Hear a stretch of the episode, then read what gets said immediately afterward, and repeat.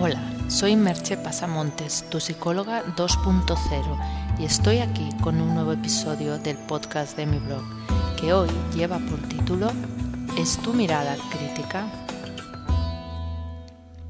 Muchas veces hablo en este blog del espíritu crítico.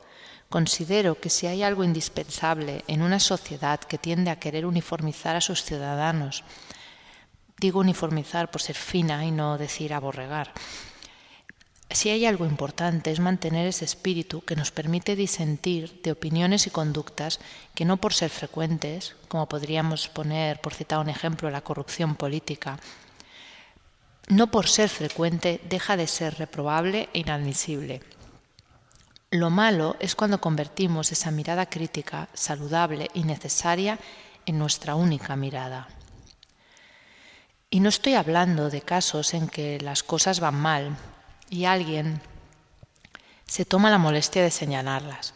En el podcast anterior, hace un par de podcasts, hablé de un ejemplo de empresa, sobre todo, pero también podía ser de la vida cotidiana, en el que planteaba cuál era la, más cuál era la persona más implicada en una determinada situación.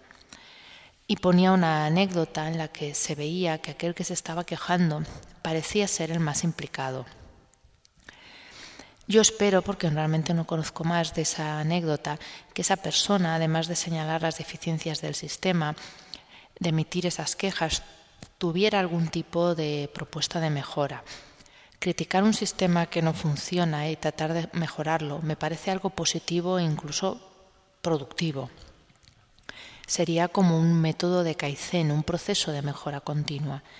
Criticar sin, sin propuestas alternativas puede ser correcto en ocasiones, pero hacerlo por sistema es sintomático de lo que os explicaré a continuación. Ya aclarado de lo que no estoy hablando, puedo ir al grano. En lo que estoy hablando en este podcast es de casos de personas que parece que solo pueden ver lo negativo, lo que está mal. Los llamaré de una manera así cariñosa pitufos gruñones, ya que bueno, me parece un personaje bueno, que tiene un punto de, cariño, ¿no? Decirlo de esta manera. Un pitufo gruñón sería esa persona que en cualquier situación resalta aquello que falla o no es del todo de su agrado.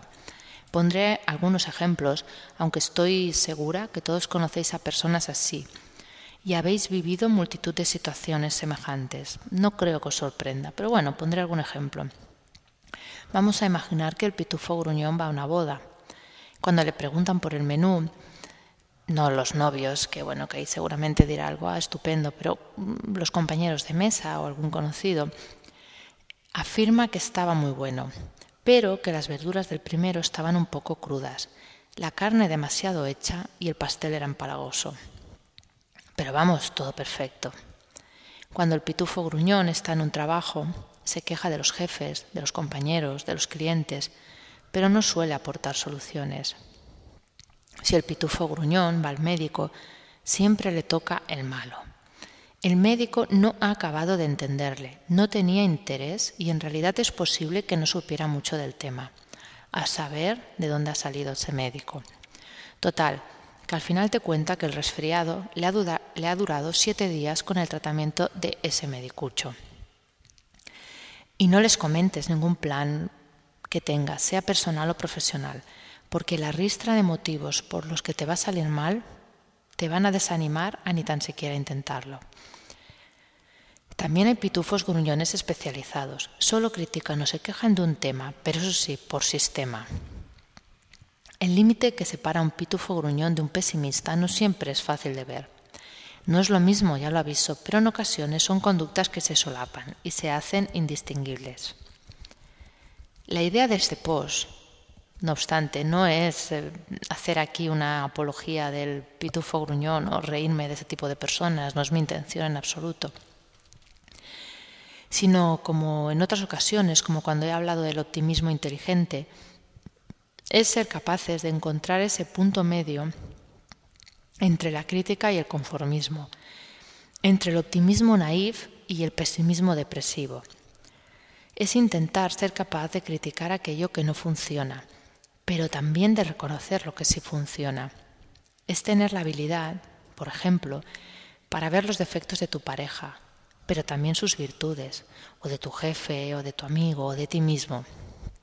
Puede parecer un asunto baladí, pero en un país como el español, en el que la envidia es deporte nacional y en que parece que nos gusta hacer leña del árbol caído o tirarlo para que se caiga, no creo que sea asunto para tomarse a broma. Me gustaría citar un caso que estoy viendo últimamente a propósito de Twitter. Twitter, eh, la mayoría lo conoceréis, es una herramienta de comunicación, de bueno, hay, hay, varias definiciones, hay quien dice que es una red social, hay quien dice que es una red de contenidos, pero bueno, el caso es que es una herramienta sencilla de usar en que las personas van aportando diferentes mm, comentarios en 140 caracteres, un poco del tema que cada uno quiera. Gente que comenta sobre su vida, gente que comenta sobre su trabajo, sobre aquello que les gusta. En fin, hay muchas opciones y la mayoría de ellas son libres. Pero lo que ha pasado últimamente es que se ha popularizado, es decir, ha entrado mucha más gente y ha empezado a suceder algo curioso. En Twitter se utiliza un, bueno, la nomenclatura es hashtag, que es una pequeña etiqueta que se le pone al tweet de manera que pinchando en esa etiqueta puedes seguir todas las personas que están hablando en un momento determinado de un tema. Entonces se ha puesto de moda hacer eh, un hashtag que sería el nombre de alguien fact. Eh, bueno, empezó como una pequeña broma la primera vez que sucedió. Pero, fin, lo que suele, el proceso suele ser el siguiente para que si alguien no lo ha visto nunca lo entienda. Una persona empieza, generalmente un famoso, sucede básicamente con personas eh, famosas, hace un comentario, generalmente desafortunado, por Twitter o en la prensa o en la, o en la televisión y a partir de ahí empieza la mofa. Como he comentado, los primeros casos tenían una cierta gracia. Parecía más un ejercicio de agudeza por parte del que escribía para hacer una frase ingeniosa que una verdadera intención de reírse de la persona. Era como más importante la frase, por lo menos yo tenía esa sensación que no el hecho de reírse. Muchas veces la frase ni se correspondía con esa persona. Pero en breve tiempo mi sensación otra vez es que ha degenerado totalmente. Y entre comentarios ingeniosos que todavía hay, hay muchos que solo muestran, para ser claros, mala leche. Mm, así somos, hay que reconocer las cosas y, y este hashtag de quien sea facts se genera con una facilidad pasmosa. Prácticamente solo hace falta que uno o dos lo empiecen para que corra como la pólvora. Por todo ello, no puedo evitar cuestionarme y cuestionaros a vosotros de paso, ¿dónde empieza la crítica constructiva? Aunque si leéis un poco en mi blog veréis que no me gusta mucho ese término, pero bueno, es el que se usa normalmente.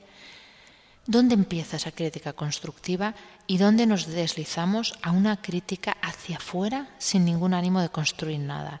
Solo de sacar rabia o simplemente destruir al otro o qué sé yo, pero no una idea constructiva. Yo ahí lo dejo y cada cual que se mire a sí mismo y responda.